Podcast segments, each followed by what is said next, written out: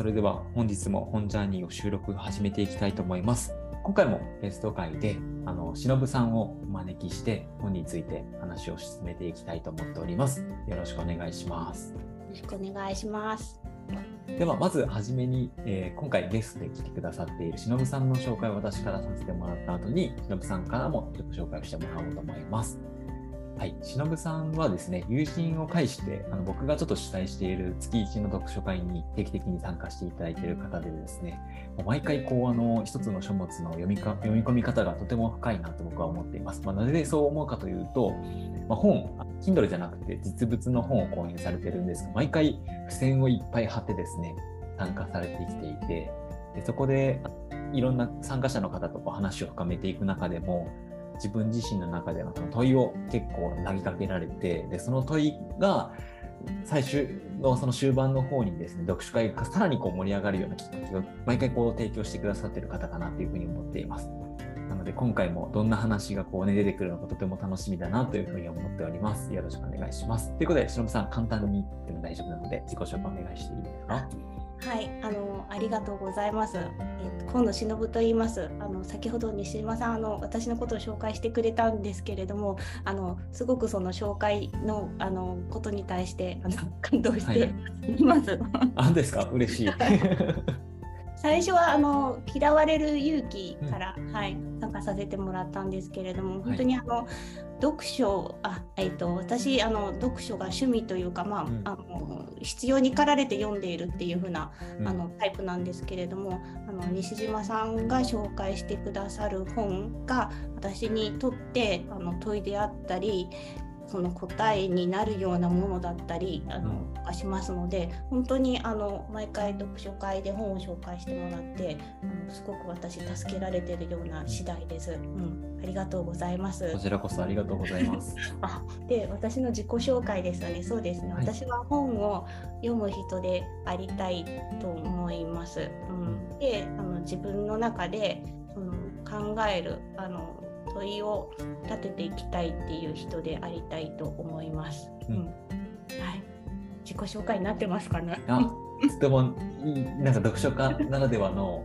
問いで、うん読書家じゃないんですけれども、いやいやいやいや。読んでいるっていうような感じなんですけれども、はい。うんじゃあちょっとさらにちょっと自己紹介を深めさせていただきたいなと思うんですけども、なんか本を読むきっかけって、はい。自分自身の中でいつ頃があのきっかけだったなってありますか？あもうですねあの、うん、あの好きとかそういうことではなく、うん。まあまあ、必要に駆られて読んでいる。あのガンガンジーがはい。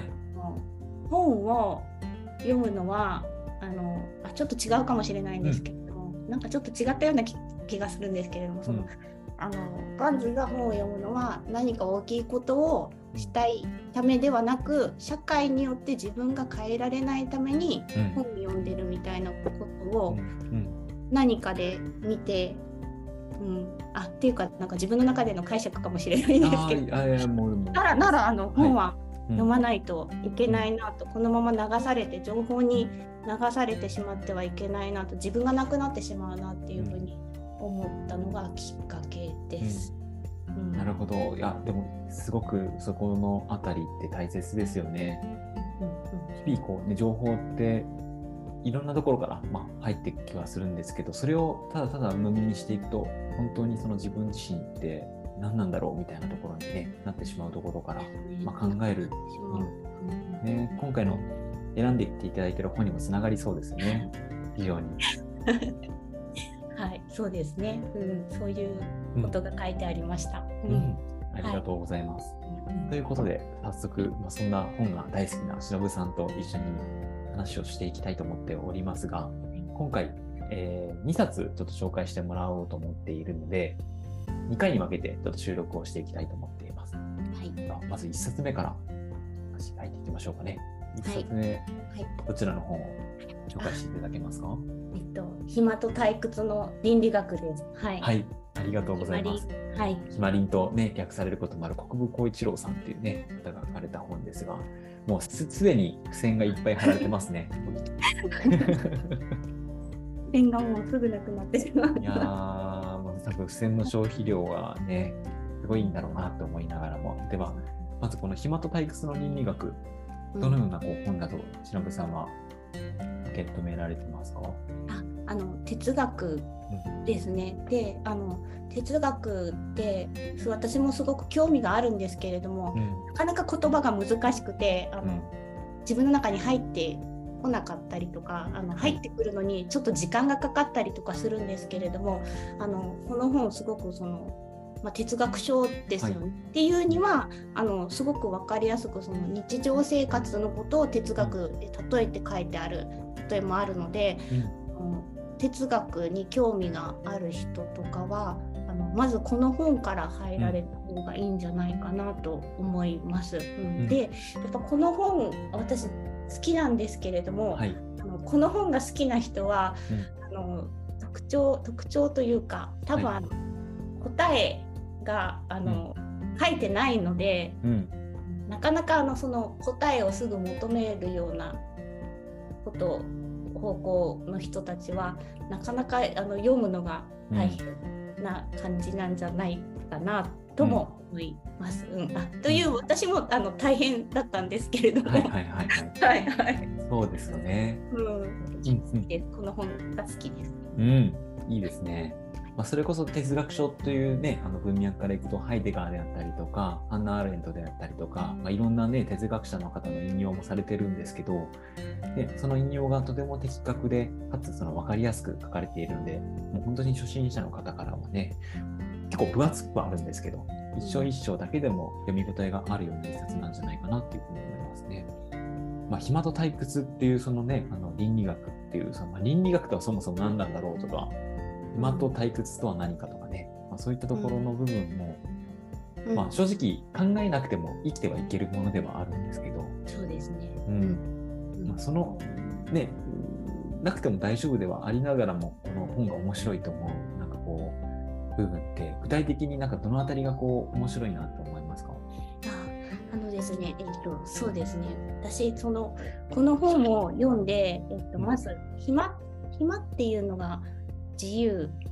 なこと自由ですね。で退屈っていうのがその自由に耐えられない状態っていうのが書いてあってあであの前回のその自由を考える、はい、はい、あの回であの、うん、私がこの本を追求した次第で、うん。うん、そうですね。はい、であのそれかその結論っていうのは無意味であって、そのプロセスの方が大事だっていうことが、一番言ってあることなんじゃないかなとってて、はい、その例えばその正解を選ぶっていうことは、うん、結果どうでもよく、うん、うん、あこれは私の解釈なんですけれども、はい、自分が選んだその道正解っていうのをこの、あ自分が選んだものを正解にしていくことが、あのすごくこう生きていく意味なんじゃないかっていうことを、ちょっと私はこの本からあの、解釈をしました。うん、であの前回その自由を考える中であの、うん、お昼ご飯をあの寿司に、はい、おすお寿司にするか、うん、ラーメンだったかなにするかみたいな話が出てたんですけど、多分、あのまああのどちらでもいいんですよ。はい、あの、お昼に寿司をお寿司を食べようがラーメンを食べようが。ただそのお寿司かラーメンかを選ぶ過程で、あの例えばそのそのお昼ご飯を選ぶ過程であの、昨日もラーメン食べたから今日は別のにしようとか思ったりとかその最近野菜を取ってないから野菜が入ってるご飯をお昼にしようみたいにそういうふうに自分が考える方がお昼に何を食べたかよりも、はい、あの愛おしいなとか 思ったり、するんですね。あ私こう、そういうことを考えたんだみたいな、うん、うん、感じでそのそこがすごく共感が持てました。うん。でそのこの本にはそのプロセスっていうのを楽しむ能力、うん、っていうのが必要だっていうことが書かれてあってでその楽しむっていうことは簡単なことではないと。うん、でそれはそこにその消費社会が入り込んでるので、はい、本当に自分が楽しいっていうのは、すごく難しいことなんだっていうのが書いてあって、はい、あそうだと思ってああのさっきあのガンジの話をしましたけれどもそこにも通じるなっていうふうに思ったりもして、うん、でえっと私そのウィリアム・モリスが、あの民芸運動をされた方はいはい。が、あのすごくうん。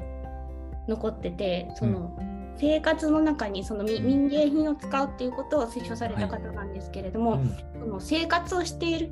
芸術っていうのがその高尚なものではなくうん。生活をしていく中でその芸術が入っていくことで、まあ、民芸品を使うっていうことでうん。日々その楽しむ訓練になるっていうところが、うん。ハッとさせられたところであ、いいですね。ううん。んその日常生活の中でうん。民芸品を使うことでうんその訓練がうん。日常的に行われるっていうことはうん。楽しむ訓練がうん。できるんじゃないかっていうふうに、そこになんかハッと思わせてもらってうん。であのこれは私のあのまたはい。あれ妄想というかあれなんですけれども、あの今その伝統工芸とか、はい。まあ、それのあの事業承継とかが結構その担い手がいないとかうん問題になってると思うんですけれども、ん。多分そこがそのマネタイズされないからとかそういうふうなのは、あの一つの理由になってると思うんですけれども例えばその楽しむ能力その100均、あのおもちゃ伝統工芸のその郷土玩具うん。をあの例えて捉えるとその100均とかででもおもちゃ売ってるんですけれども、100均のおもちゃを小さい頃から使わせるんじゃなくうん。その匠の技うん。がきちっとその練り込まれてる伝統工芸のおもちゃを使うことであの小さい時からその楽しむ訓練というかうん。考える訓練というか、そういうふうなのが身につくんですよみたいな、うん。そういったことをその社会に提供できるならうん。うん100均のおもちゃではなく、うん。そういったその伝統工芸をか買う人たちも出てくるんじゃないかなっていうふうなことを、あのぼんやりと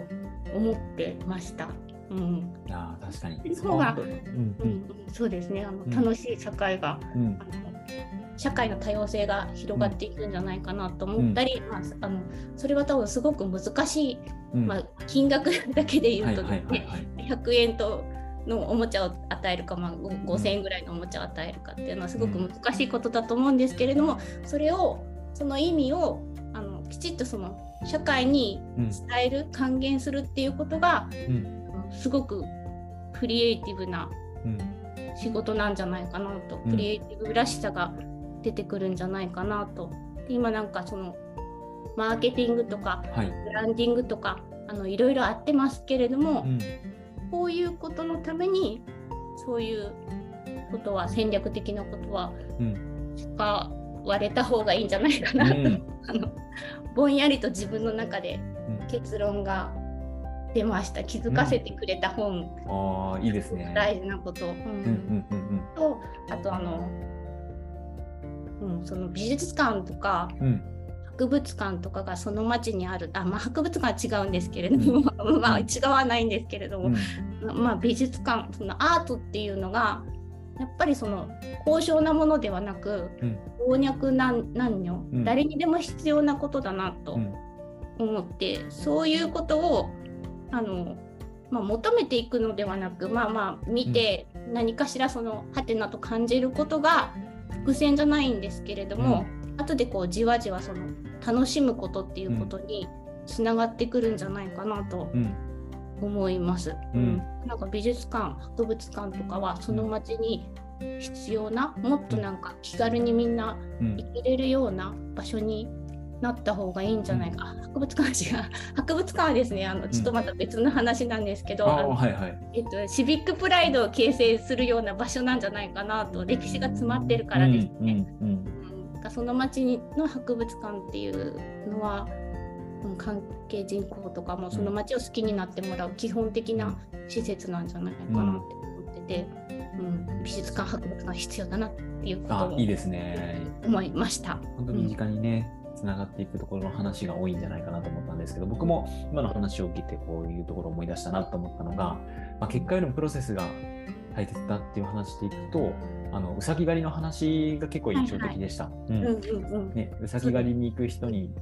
うさぎを、ね、渡したとしても、そこではなくて、プロセスをね、楽しむっていうところにが、こううさぎ狩りのが一つこう本質的なところだと思うし魚釣りもそうですよね。うん、そうですね。魚釣りもですね、ね朝早くから起きて、うん、そうそうそうそう あのすごく寒いのに、うん、防寒をしてでお金もかかりますよね。ね、そうそうそう動物揃うのもねお金かかるし餌代もバカにならないし。そうですね。ねその後その、まあまあ釣った魚をさばいて食べるの美味しいんですけれども、うん、ここまでの過程までちょっともう体力が持たない。えー、でもきっとどこでね釣れるんだろうかとか。ね、あのここの魚今の時期だったらこういう魚はここにいるだろうってことでこう仮説を立てていくことに、ね、魚釣りってもしかしたら楽しみがあるわけでその魚のねあの釣れるかもしれないって思ったものを、えそんなん魚屋さんでもうすぐ買えるよとかっていう話っていうのはやぼったかったりとかするわけで。うん、うん、そうですね。で、ね、あとその海海をあのぼーっと見,、見つめてるっていうのがすごく好きですね。うん。うんひろさんも結構魚釣り行かれるんですか？あ、魚釣りにですね。うん、うん、そうそうですね。あの、うん、天草とか、はい。ええー、はい。いやいいですね。僕は魚釣り本当にぼーっとする時間が苦手だなって以前は思ってたんですけど、はい、今ならなんかこう魚釣りってこういう面白さがあるんだろうなって気づかされているものなので、ちょっと来年は行ってみたいなと思ってます、ね、いいいですよ、うん。まあ、冬とかがいいいいんでしょうけど極寒極寒なんですけれど。本当寒いでしょうね、海ね、多分ね。で、でその磯とかに連れてってもらうと、あの、うん、トイレ問題とかもあるんですけれども。そっか、そうだ。でもそうですね。はい、はい、はい、頑張って我慢、我慢じゃないですけど、うん、準備して整えて、うん、もう本当魚釣りは、そうですね、うさぎ狩り。うん、ね、うん、天草まではるばる行って。いいですよね。でも結果的にそういうことがなんか思い出となっていくような気がしますし、うん、あとはそのモリスの話は僕はあのねもう多分この暇と退屈の倫理学の中でも名言として書かれている私たちはパンだけでなくバラも求めよう。生きることはバラで飾られればならないっていうね、言葉につながると思うんですけどまさに人間ってねお箸であったりとか、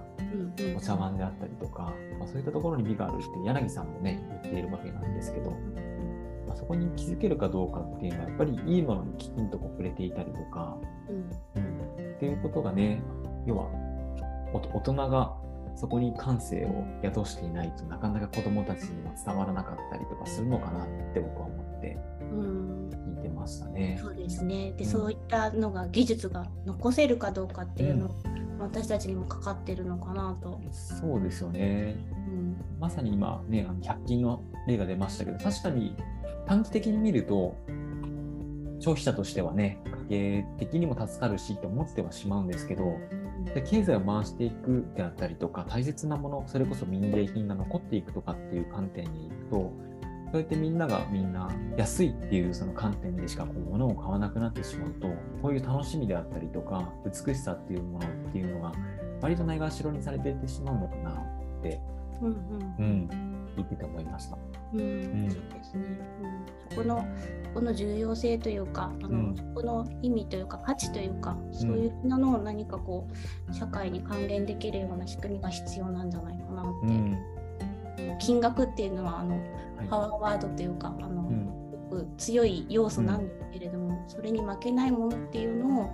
価値っていうのをきちんと提供していかないといけないんじゃないかなと思います。うんまあ、そういうことことってねなかなかこう言語化しづらいところではあるし、学校教育で持っていけるかというと難しいところではあるかもしれないですね。うん、うん、でも、ね、美術館に行ってみてそれこそそのずっと、ね、通常からこう展示されている福岡の、うん、うん、作家さんの作品とかね、博物館の中でこう、ね、どういうふうにしてその、ね、福岡というあ僕たち福岡で今ね、あの暮らしを楽しんでるので、福岡っていう街がどのように形成されていったのかとか結構やっぱ知るとですねその土地が好きになったりとかするような感覚があって、うん、なんかそれはねうまい具合に盛り込んでいけたらいいですね。うんうん、そうですね。うん、で、あのバラバラとパンの話なんですけど、はい、あの、うん、と2日ぐらい前にあった方が、うん、もうあの暇と退屈。あ国分光一郎さんが、はい、すごく好きっていう子がいて、バラとパンダとなんかちょっと高尚な感じがするので、うん。米米とユリみたいな。ああ、日本日本に落とし込むとそんな感じかもしれませんね。なんか、なんかそういう風なので何をしたって言った展示をしたって言ったって言ってたかな。フライヤー作ったって言ってたかな。へーアーティストの子だったんですけど、はいうんそういう話とかですね。あ、うん島さんはあれですかね。情報審判とかをの本を読んであります。なんかその子からその人から、その子からその人から教えてもらったんですけど、はい私読んでなくてあの、はいこの最後の昼食で終わりかなと思ったら、うん最後にあの付録で傷と運命っていうのがあ、ついてそうなんですよね。読みました。新しい方じゃないとはいなくて、僕は買った本がはいその前のやつだったんで、はい最近はあの音声の方ではい。買いました。ああ。でなんかついてます。はい。そうですね。その人がそこの部分がすごく好きだったっていうふうに言ってて、うんうん私はちょっとそこの部分はちょっとまだ落とし込めてない、まあ読んだんですけどまだちょっと落とし込めてないみたいな、なんか記憶っていうのが、うんうん、傷？うん傷であるっていうふうなことが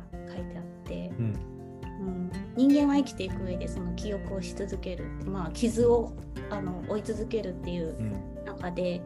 でその中ででは、まあ、あの傷をこう消化できるかあうん。の軽軽めの傷ならばずっと消化できるはい。こ。ともあるんでしょうけど、その消化できないような記憶うん。傷が大きい傷が出てきた場合に、まあ、他者を求めるその記憶の消化を助けてくれる人を求めるうんじゃないかみたいなのが書いてあって私はまだその消化できないうんような、あの記憶がうんまだないのかなって。ああ、なるほど。うん面白いですね。うん、多分あのうんなんとなくイメージでその身身内の死とか、そういうふうなことなんじゃないかな。うん。自分だけではその消化できない。うん。だからこそ、ね、自分一人だと消化できないからこそ、葬儀であったりとか、まあ、人が集まって消化をね、あのみんなでしていくように、文化としてはこう形成されているのかもしれませんね。そうですね。ううんなんかその個人一人ではなく、うん。まあ、他者を人間は他者を求めるうん。じゃないかみたいうな、ん。でもそうかもしれないなとうん。思って、うん、嫌われる勇気とかででもまあまあそういう感じだったような気がします。うん課題の分離と言いながらも、うん。やっぱりなんか他者がないとみたいな感じだったんで、そうなんです。一人では生きらあそうですれね。うん。ないんだなと、うんうん私たちはちょっと弱い存在なのかもしれないとか。あそうですね。弱い存在だからこそね、きっとこのようなこう社会に助け合えるような、はい、うん社会だったものから今いろんなね IT だったりとかテクノロジーが進んでいく中で何かしらこう変化が起こっていると。いう場面があると思うんで、うん。まあ、その変化がこうねあのとてもとても便利だっていうそのもので飛びついてしまうのではなくてそこによってこう失われてしまっているものも少なからずあると僕は思っているんで。そうですね、うん、そこも含めて楽しまないといけない。そうですね。ないというか、うん、楽しむ。うんいう能力が、ねうん。うん、あの必要必要というか、うん変化をそのまま受け入れるんじゃなくて、うん。まあはてなと思って、うん。うん、なんか自分で楽しめるものを選ぶというか、自分の中に取り込めるものも選ぶというか、そこでこう変化していくっていううん。ことなのかなうん。と、うん思いました。うん。そうですね。だから僕はなんか本当その広告、まあね、CM だったりとかでレジャーとかをこうねあの取り上げてでそこで、まあ、消費者として飛びついてやっていくことが、まあ、決して悪いわけではないと思うんですけど、でもそこで自分自身がどう感じたのかとか楽しかったのかとか、なんかそのあたりの感性の部分もしっかりとねなんか考えていきながら、うん。うん、消費消費というか投資というか、うん、向き合っていけるといいなと思います。